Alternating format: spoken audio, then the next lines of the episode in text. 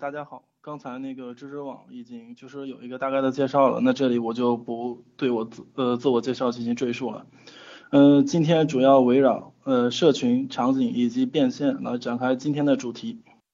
嗯，在讲之前先下一个定义，呃，就是社区和社群到底是什么？很多人会纠结于概念上的区别，其实这是没有必要的。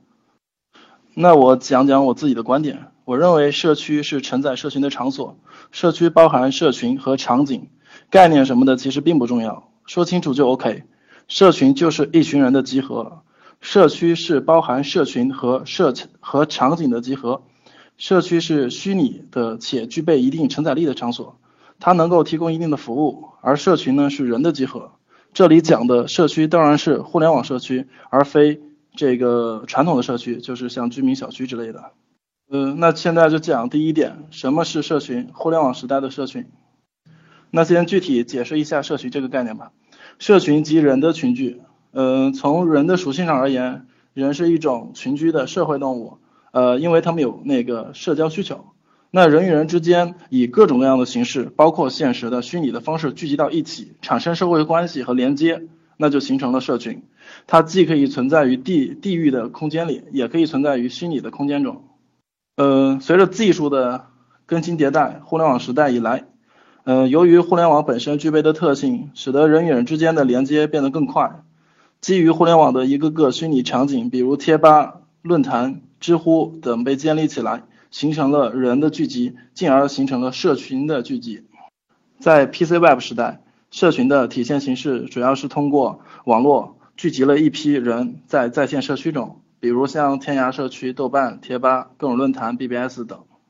而在移动互联网时代，基于微信、手 Q、Nice、Sam 等一系列的可以形成人聚集的地方，都可以称之为社群。比如 QQ 群、微信群等和一系列的信息小组。互联网时代的社群通过各种各样的形式的连接方式，把每一个互联网用户连接到一起，形成社群。这些社群都有着特定的场景。并且是以场景为中心而去中心化，这个去中心化是去掉以人为中心的中心化。比如工作、学习、考研、购物、老乡等等场景，都是实现人与人规模连接而形成的社群。这里场景就是社群中每一个人的信仰。比如之前一阵子那个伏牛堂的张天一做了一场讲座，号称覆盖了五十万人。嗯，这个讲座就是。它的场景就是分享和其分享的这个呃主题，这一个信仰聚集了五十万人，连接形成了一个大规模的社群。互联网技术本质上就是降低了连接的成本，所以在互联网出现后，社群才会有机会井喷的发展，这个是技术决定的。呃，接下来我们讲一下社群发展的两个阶段及社群的加法和减法，这个其实呃没有一个绝对。呃，就是第二点。社群的加法定义符合社群的场景，做发散。呃，大概解释了一下社群。那么，呃，我们知道形成社群是因为大家共同的信仰或者兴趣之类的，并且通过种种方式连接连接到了一起。呃，社群的加法普遍意义上来讲，可能运用在零到一和一到十的阶段会比较多，但是要辩证的看这个过程。一方面，社群本身在发展，我们就要不断定义符合社群的场景；另一方面，展出更多符合社群的场景，来延伸吸吸纳更多的用户，形成更大规模的社群。当我们在做一个产品，吸引来一批用户的时候，产品提供服务本身就是一个社群形式。例如小米社区，最早以为发烧而生的 slogan 吸引来用户，那么围绕它定义的这个场景。长出的就是一个发烧友的社群，在这个生态里面，小米推出了为发烧而生的小米手机，并迅速的发展，这就是跟它的这个社群的定位以及提供的场景有关。那会看到就是这里定义了一个发烧友的场景，然后成为一个让一群发烧友能够产生连接，继而做社区的加法，这里就是场景的社群的加法，这里就是场景的加法，不断让用户更好的接受感知。并参与到小米的生态中。当形成一个社群以后，我们首先要考虑的是一个加法的问题。社群下的场景是多元的，比如上面提到的小米，软件硬件都推出了，社区用户也非常喜欢。这就是通过增加可以体验的场景及发散去做社群的加法。定义符合社群的场景，不断巩固社群的场景和用户。一个个场景就如同支撑社群的一个个元素，元素的复杂性决定了社区的寿命。举个例子，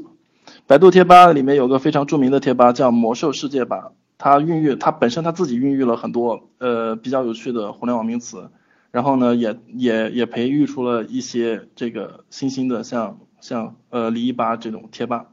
呃不同于其他的这个游戏贴吧。它它曾经保持的活跃度是非常高的，那它本质的原因并不来自于贴吧本身，而是其背后巨大的游戏元素及场景支撑点，就是呃暴雪号称能够开发十年的魔兽世界，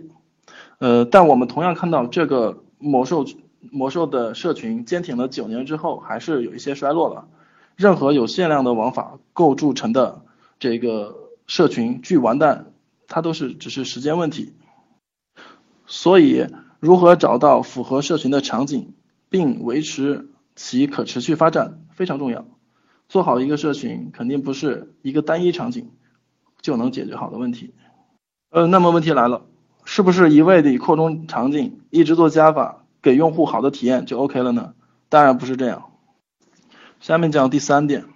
社群的减法，定义符合场景的社群。这个时候就是聚焦。嗯，大家注意到一点，就是今天的主题叫做社群下的场景和场景下的社群。那这两种这两种的区别就在于它们不同的包含关系，一个是要求找到满足社群的场景，另一个是要求找到满足场景的社群。前面提到了满足社群的场景，那这里呢，我们就就想一个问题，就是呃，相应的场景是否真的足以支撑一个社群生态及商业模式？那这个东西是要打一个问号的。那这个时候，在某种程度上就要考虑做这个减法，就像我们做产品的时候，OK，我先做加法，把功能丰满起来，然后去试错，小步快跑。那我在一定的时候，我要做减法，让一些具体的功能能够被验证后落地放大聚焦。那做减法呢，就是通过现有的场景得到的社群进行逆推，找到符合场景的社群，做场景的减法，聚焦在某几个特定的场景上。给社群提供更高质、更高质量的解决方案或者是服务。呃，做产品都知道减法的意义在于什么？那减法的意义呢，就是说对加法是一种优化和补充，对原有场景的设定进行某一种扬弃或者是提升优化。呃，聚焦在更精准的服务，然后服务于嗯场景下该服务的这批这一批社群，为下一次做更好的加法准备。然后呢，这个。社群的加法和减法它不是绝对的，不是说我社群做完加法就要做减法，这个过程应该是循环往复、不断修正的、不断沉淀聚焦的场景。想要做聚焦就要做减法。社群的加法找到了新的场景来扩大社群，而社群的减法是找到商业模式及支持社群生态的场景，以聚焦落地。而在这个过程中，都是以能够达到一个社群和场景的平衡为前提和目的的。呃，接下来讲第四点，场景、社群交易的场所变现。场景这个概念是需要辩证的看的。举个例子，一开始提到伏牛堂张天一的分享，场景就是一个这个分享和它的主题，载体是各种微信群啊或者其他的群，通过这个场景集结了五十万的听众，但是这个社群的持久性就比较差，除非分享做成了系列的形式。而且这些听众形成的社群能够接受这种形式的场景，且能够长期的参与和喜欢，但很明显这个非常难，所以场景也是讲时效性和实用性的，但是就时效性跟实用性这个概念这里就不展开讲了，大家可以自己去理解一下。呃，接下来提一个非常重要的 point，变现。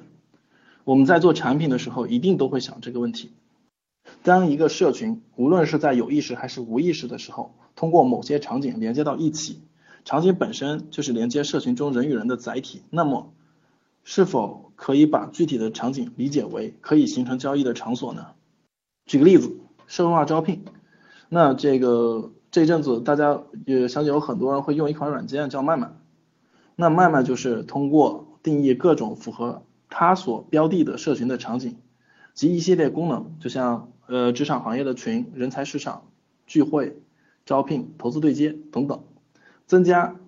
这一系列的场景，以扩大和满足补充他的社群。职场社交本身所囊括的就是一个很大的社群。我我我们可以认为，在脉脉上，就是用脉脉的人，他本身他就是一个职场社群。然后呢，再找到呃能够服务这个社群的一系列场景，就是刚才提的那些功能，形成用户高频的连接，找到这个场景中可以变现的环节。这里要注意一个关键词：高频。嗯，再比如，慢慢提供了猎头服务和付费的约人服务，那这个时候呢，这个就是基于职场这个主题的社群找到的变现场景，就是提供支持变现的交易服务，服务场景中的社群，从而形成交易，这点非常重要。所以大家会发现，我们在做社群的时候，做加法就是一个发散的过程，减法就是 narrow down 到一个具体的、精准的场景下去服务。我们的标的的社群，然后再通过场景构建出来的场所进行一系列的变现。下面讲第五点，也是最后一点，就是社区类产品的用户场景服务。嗯，那么我们回到做产品本身，包括小米社区、百度贴吧、麦麦等产品都是社区类产品。那么，嗯，那么我们回到做产品本身。包括小米社区、百度贴吧、麦麦等产品都是社区类产品。那么，社区作为承载社群的载体，提供具体的场景，形成社群中用户的连接。社群不是一个单一概念，我认为社群不是一个单一场景或单类场景的聚合体。比如，如果有地球村，那么 OK，所有的地球人就形成了一个社群，他们的共同信仰就是我们是人类。各种各样的场景把每个人连接到一起，又形成了一个个社群。刚才提到的这些社群的概念都并不冲突，需要好好深刻的理解一下，并且一个产品里面聚集的所有人都可以在产品提供的场景中形成连接，而非单一场景与社群的对应关系，在场景中提供服务，从而将场景落地。嗯，比如现在有很多这个 O2O 的产品，呃，举个例子吧，上门家政，嗯，就是提供了一个服务场景。让家政服务人员上门服务，本质上是只提供了服务，就是场景嘛，而没有社区属性，就不具备承载社群的能力。但是呢，如果有一个社区是专门给家政服务人员打分的，即那个家政服务版的大众点评，形成讨论，那么这个社区就就它的目的就是为了找到更好的家政服务和找家政服务。那么找家政服务评论家政服务人员就是场景，那么社群就会在这个社区上形成。一个很重要的点就是，社区是可以让人具备虚拟身份的，即成为社区的用户，所以才能形成连接、沉淀社群，这点非常重要。否则，如果不能够提供虚拟身份的平台，它是没有办法形成社群的。就像为什么手 Q、微信啊这些比较大的 platform 上会有那么多群。那就是因为每个人的身份是 OK 的，无论是真实身份还是虚拟身份，我都可以通过，比方说像知知网去做一个分享，像其他的 whatever 怎么样的场景，大家聚集到一块儿，从而形成一个一个个小的社群。那本质上而言，每个人在这个通过具体的场景发生连接过程中，都有机会去认识交流。所以一定要理解社群是怎样生长的，场景存在的意义，没有不存在具体场景的社区，否则。不会产生连接，形成社群，而场景落地形成服务，就是社群变现的唯一途径。把握好社群的加减法，在一个动态的过程中做产品，才能做好一个社群。嗯呃，可能讲的内容量、信息量有点大，而且讲的也比较快，呃，就是大家可以消化一下。然后我今天讲的可能就这些，然后呢，这个讲的有可能都是错的，就是希望大家多多包涵。呃，也欢迎加我个人的微信，但是呢，就加之前就是加的时候备注一下公司职位跟姓名，呃，否则我可能就不会加了。然后也感谢知知网刚刚帮我推了这个类人王的公众号，这个呃，这是我自己的公众号，然后我自己偶尔会写一些就是比较干货的东西，呃，对，然后也希望大家关注一下，然后呃，觉得什么地方呃值得交流，也可以大家一块交流。呃，关于第一个问题，就是社群大了之后，这个怎么管理？那就是社群跟微信群不是一个很好的映射关系。然后我自己也不是这个，嗯，就是呃专专职运营出身的，我只能讲一下我自己的理解。嗯呃，就是你在定义一个社群的时候，无论是它长在一个产品里，就具体的产品里，还是长在一个群上，还是贴吧 whatever，就是他们在群聚的时候一定要定义，就是社群的玩法和规则。你能不能建立好的场景，以及这个场景能不能让社群里面的人能够玩起来，这个非常重要。然后管是肯定建立在规则之上的，就是就是我定义好规则，然后所有人我通过。一个比较有意思的场景，这个场景可以随意定义，让他们能够玩起来。一一方面要做好他们的活跃，另一方面就是要在规则制定范围之下的活跃，否则这个场景就会被冲乱。呃，微信群，反正总之对我而言，我觉得不是一个很好的沉淀社群的地方。应该是说，社群到一定规模过后，还是要具体的产品定制定具体的产品规则来做这个事儿。那第二个问题就是如何提升第一批粉丝的质量？那这个我会觉得是这样，就是。呃，第一批粉丝一般都是在一定规则之下，他自己冒出来的，然后我抓住他，然后我维护这部分 KOL 的这个，这肯定是我选出来的。呃，第二点就是就刷脸嘛，就是你有哪些朋友可以成为你的拥趸的，毕竟你你在做早期就是社群的时候，嗯，你所能代言的社群，你你是可以在某一种程度上代言这个社群的，那你作为这个社群的某种意义上代言人的话，那你应该刷脸去找一些。有质量的人的，然后自己要做一定的甄别。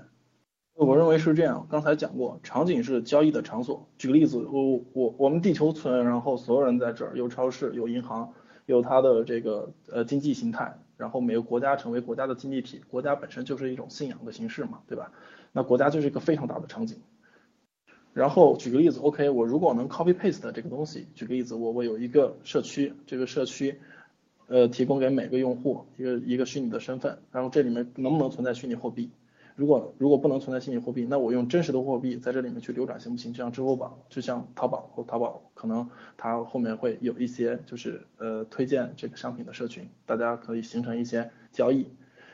然后呃然后对它它这个会会形成一些这个所谓的虚拟交易，那虚拟交易就就是某一种某一种经济的呃。经济行为的体现。当然，互联网我是这么理解的，就是社群本身，线下的社群也算社群，它本身它就是个经济体。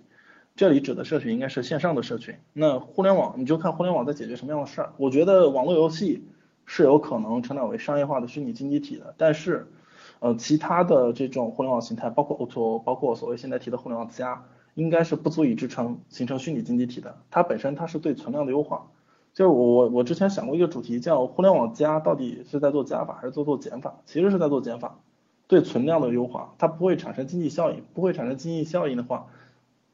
它就没有办法没有办法提炼出更深刻的这种经济行为。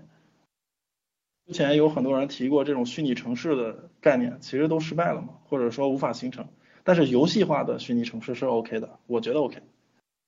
就是抛弃掉个人主观的这个用户身份。变成一个虚拟的新身份，这时候可能 OK，满足某些欲望，就是经济行为还是基于某些人的欲望的。呃，关于第四个问题啊，先讲第一个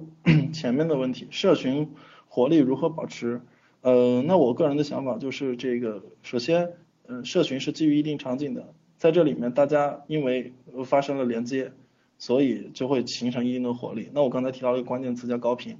找到高频的场景就 OK。呃，我觉得，呃，第二个我就没看太明白，就是在提升自己的同时，如何提升社群成员的整体软实力。首先，